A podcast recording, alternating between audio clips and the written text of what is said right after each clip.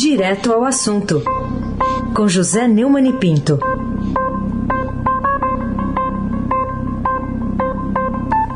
Oi, Neumani, bom dia. Bom dia, Raíssen Abac, Carolina Ercolim. Dia. Almirante Nelson e o seu transatlântico no Suíço. Uma vez Flamengo, Flamengo até morrer. Almirante é Vasco, hein? Almirante é Vasco. Aliás, o Vasco ganhou, né, também. O Vasco Campeão é do quinto campeão lugar. Da, da taça aí. É o campeão Ah, do quinto lugar. É isso aí. É, Bárbara Guerra, Frândio, Vanderlei, Clã Bonfim, Emanuel, Alice Isadora. Bom dia, melhor ouvinte, ouvinte da Eldorado, 107,3 FM. Aí se abaque, é o craque. Então, vamos falar de alguém que também está sempre se superando, né? A manchete, Pazuello vai a ato político de apoio a Bolsonaro, destaca hoje o Estadão. O que, que significa esse ato e que tipo de reação pode provocar, Neumani, nas instituições do, do Estado de Direito? Pois é, o Estado de Direito está em prova no Brasil exatamente na questão da autonomia do Exército. O Pazuello tem desmoralizado o Exército frequentemente. Demoralizou com sua gestão incompetente no Ministério da Saúde. Eu chamo aqui de intendente incompetente, o general Pesadelo. Né?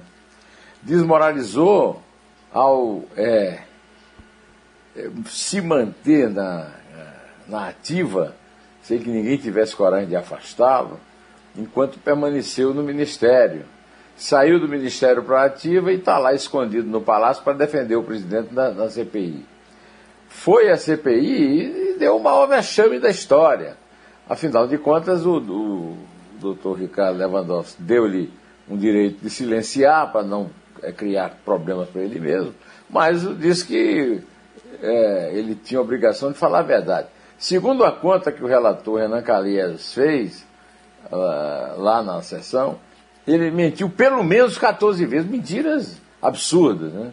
como, por exemplo, dizer que não recebeu ordem do Bolsonaro, todo mundo no Brasil ouviu o Bolsonaro dizendo que não ia comprar a vacina chinesa, a vacina Coronavac. né? Agora, nessa motocicletada mussoliniana, né? Há fotos do Mussolini participando de algo semelhante nos anos 30, muito igual, é uma imitação, né? Ele está ferindo também é, o regulamento do Exército, né? É, o regulamento lista transgressões indisciplinares, e entre elas está manifestar-se publicamente militar da ativa, sem que esteja autorizado, a respeito de assuntos de natureza político-partidária. Também são vedadas manifestações coletivas de caráter político aos militares da ativa.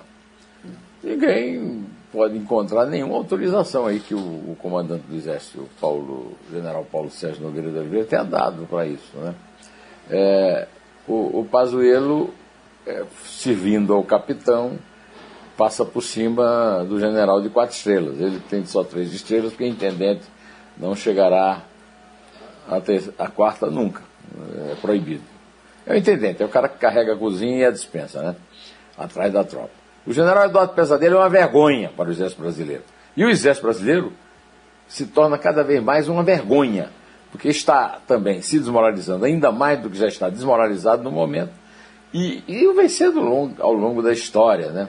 E agora, se não puni-lo com o rigor que é exigido por seu desafio à hierarquia, mantendo patente ativa enquanto ministro do Exército, atuando de forma incompetente e assassina no Ministério da Saúde, e desobedecendo a ordem de Ricardo Lewandowski, aliás, eu não sei por que, a ordem não foi cumprida, porque o Lewandowski também deu uma ordem contraditória, é, mandou ele que ele mentisse, mas ele tirou punição, impediu que a, a CPI o prendesse. O correto ali era ele sair preso da sessão da CPI, né? no depoimento lá na, da CV, da, da, da Covid-19. O desafio permanente à ética e à disciplina põe em xeque o comando da força, o general Paulo Sérgio Nogueira de Oliveira. É, talvez ele, o Bolsonaro tenha forçado a presença dele exatamente para se livrar do comandante. Quem sabe para forçar o comandante a pedir demissão se não tiver coragem de puni-lo. Nem coragem nem força, né? Carolina Ercolim, tintim por tintim. Fala também sobre é, para a gente as vacinas disponíveis no mundo e como os países ricos estão concentrando né, é, essas doses, o que no final das contas é, deve é, fazer com que a pandemia demore né, para ser extinta, porque enquanto tiver gente vulnerável, a circulação do vírus está aí. Né? O avanço das campanhas de vacinação contra a Covid-19 no mundo que bateu essa semana a marca de 1 milhão, 1 bilhão e 600 milhões de doses aplicadas, 600 milhões de doses aplicadas, ampliou a desigualdade entre países ricos e pobres. De acordo com a Organização Mundial da Saúde, os países de alta renda, com 15% da população mundial, compraram 45% de todas as vacinas disponíveis. Ainda há 10 países africanos, 10 países, a maioria africanos, que sequer aplicaram uma única.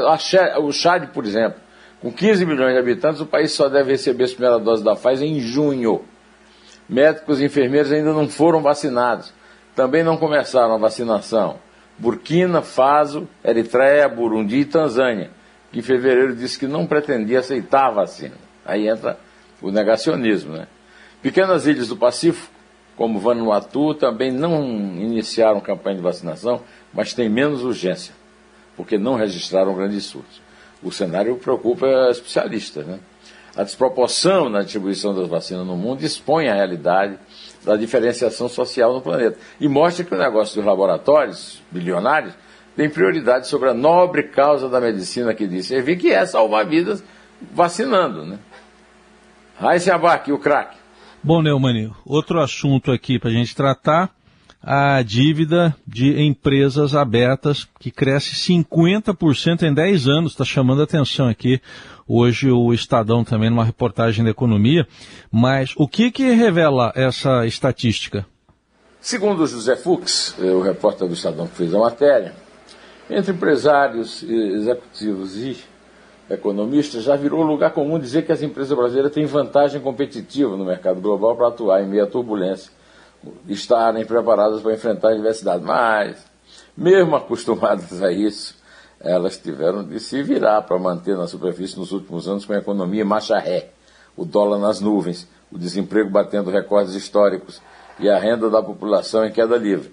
Para completar, ainda tiveram de lidar com as incertezas e mudanças pela pandemia agora. Mas a pandemia é um fato novo. E, e essa constatação é de 10 anos. 10 anos. Muitas empresas, inclusive grandes, recorreram a bancos e ao mercado de capitais para reforçar o caixa e honrar os seus compromissos. O endividamento deu um salto, né? 50% em 10 anos. Olha, essa notícia mostra claramente que, apesar da notória influência da pandemia da Covid-19 na crise econômica que atualmente aflige a sociedade brasileira, as causas dessa, dessa é, dificuldade econômica têm raízes históricas e resultam de deficiências estruturais e conjunturais é, na administração de nossas contas públicas por um Estado absolutamente falido que o Bolsonaro está demolindo. E aí não tem nada a ver com a, com a pandemia, não. A demolição do Bolsonaro é, é, outra coisa, é outro problema. E esse problema é, é praticamente impossível de resolver, uma vez que não há impeachment está visto. Não há possibilidade de ele vir a sofrer um processo de impeachment que possa afastá-lo da presidência, que era coisa a fazer. O Bolsonaro, a administração da, da, é, da a gestão da pandemia é um caos, é uma calamidade pública. É, já tinha que ter sido resolvido isso com o afastamento dele da presidência. Vamos ver se a gente consegue ouvir a Carolina, Almirante. Carolina vamos Ercolim. Ver, vamos ver. Tá me ouvindo agora? Agora sim. Carolina Ercolim, tintim por tintim.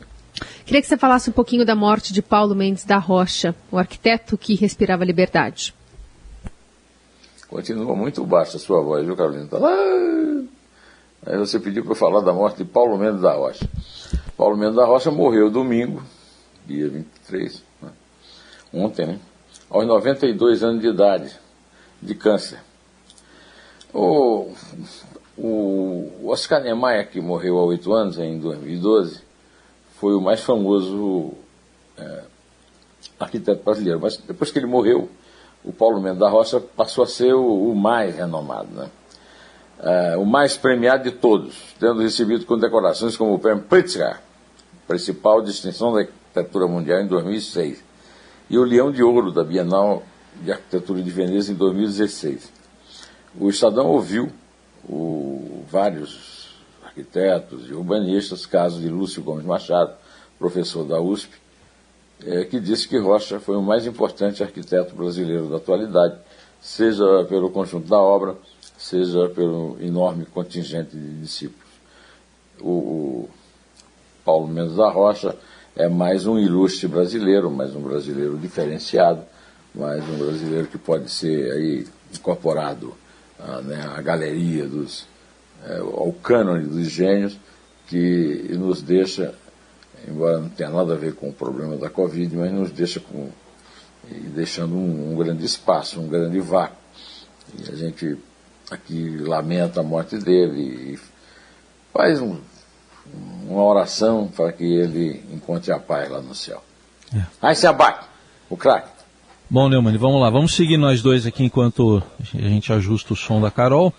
É, você falou nesse fim de semana com o relator da CPI, Renan Calheiros, chamou atenção aqui o título no seu blog. Esta CPI já deu certo. O que mais que ele disse para você, Neumann? É, você está acostumado já aqui na segunda-feira a me perguntar sobre essa série que eu tenho, Neumann Entrevista, né, que eu publico no blog do Neumann no portal do Estadão. E, e nessa semana eu escolhi o assunto da semana, a o assunto importante, o assunto mais relevante da semana. E esse assunto é a CPI da Covid. E o, o, na CPI da Covid nós temos assim três grandes é, é, figuras, né, que é o presidente, o Omar Aziz, do Amazonas, o, o Randolph Rodrigues, que é o vice, é, e o Renan de Alagoas, do MDB de Alagoas. Então eu entrevistei o Renan, que tem tido Inclusive teve alguma altercação lá com o presidente, porque ele queria que prendesse o Fábio Weingarten. E ele me disse isso aí que você falou, né? Que, que o, o, a CPI já está dando certo, me contou que está vendo um, ele que tem muita experiência, foi presidente do Senado, foi ministro da Justiça, foi. É, é, é, ocupou sempre cargos importantes, o filho é governador de Alagoas, né? Ele disse que a reação na, na nas redes sociais é uma coisa, é um apoio absurdo, é uma pressão absurda do povo para que eles não relaxem no trabalho deles e ele garante que, garante que não vai relaxar e que a CPI, segundo ele falou, já está dando certo, mas ainda vai dar mais certo ainda, ele conta com isso. É, ele explicou que, uma coisa que ele explicou, eu não, não vi por aí, se ele falou em outra entrevista, mas é que nessa entrevista agora para mim, ele disse que foi absolutamente surpreendente a, a tática que o, o Eduardo Pesadelo, que a gente acabou de falar, usou, repetindo de certa forma o Fábio Weingarten. Mentir descaradamente. A coisa é o seguinte: o é, Ricardo Lewandowski autorizou o Pesadelo a silenciar para evitar criar é, problemas para ele mesmo, mas obrigou a falar a verdade, mas proibiu a CPI de prendê-lo, ou até mesmo de altercar de forma mais forte com ele. Ou seja, a ordem do, do, do, do Lewandowski é praticamente uma permissão para a mentira. Né? E o Renan lamentou muito que. Eh, agora já me disse que também que o, já há documentação, ele falou na carta da, da Pfizer, né? Uhum. E também disse que agora vai haver acariações e também haverá é, o, o, a quebra de sigilo é fiscal e bancário dos, é, daqueles que, no caso, que mentiram de forma mais exacerbada, como o Fábio Weingarten e o Eduardo Pesadelo. Né? Vamos ver como é que vai ser a partir de amanhã, com a volta dos depoimentos, mas os depoimentos não têm dado muita. É, muito embora que tem, tem dado uma colaboração. Né? Há um, uma exigência muito grande em torno da CPI. Vamos esperar para ver, né? Eu queria que você falasse de um conterrâneo seu, também está tá aqui na sua conversa desse fim de semana, outra conversa a dois dedos de prosa. Jesse Quirino, um gênio, é, é, campinense, natural de Campina Grande, mas mora na terra da mulher Enedina, Itabaiana. o lugar onde nasceram gênios como Sivuca na música, o Vladimir Carvalho no cinema. Um grande gênio da música, não se fala muito, o grande Ratinho, não é do seu tempo, mas ainda é um pouco do meu, né? Da dupla Jararaca e Ratinho. Né? E, e, ele é, é, o protagonista da série, como você disse, dois dedos de prosa. Ele foi arquiteto, mas trocou o desenho pela palavra, tornando-se um contador de casos populares do sertão. Ele foi descoberto por acaso. Um fã dele mandou um garçom de um, de um café no shopping é, aqui em São Paulo entregar um CD e o, o, o Rolando Boldrin ficou encantado e ligou para mim. Nós somos amigos desde os tempos do direito de nascer. Ele disse, ah, só pode ser o GC Aquilino. E passei o telefone e aí ele veio aqui contar com uma, uma das histórias mais engraçadas, que ele faz um grande sucesso, que é a história do Matuto contando um filme de gangster. Né? E o, o, o Matuto diz, é, é, tipo assim, né, não sei o que, não sei o que, não sei o que, e diz um palavrão. E, e é, esses são os diálogos do filme. Né? É, é um crítico mordaz da política e também conta uma piada que eu considero clássica da eleição para o Senado entre o, o Cícero Lucena, atual prefeito de João Pessoa, e o Ney Suassuna. Os dois estavam sendo processados. Então ele conta que acorda, abre a janela e tem dois matutos conversando na porta da casa dele e um pergunta: em quem você vai votar? E o outro responda: em quem tiver solto. Já que o adversário estaria preso, né? não podia ser votado. Mas é isso aí. Olha, tá. Tanto a entrevista está muito boa, quanto Dois Dedos de Prosa também. Eu aconselho que o nosso acompanhante no blog do Neumann veja e ouça. Né? E desejo uma boa semana para você, para Carolina.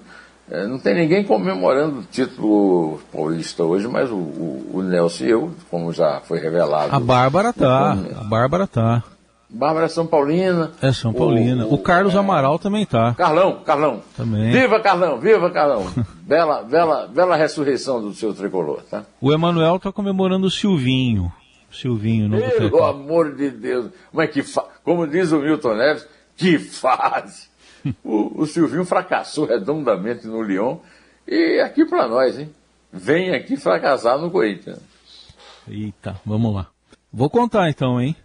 Posso? Ah, é, pode, conte. Então, então vai lá. É três. É dois. É um. Em pé!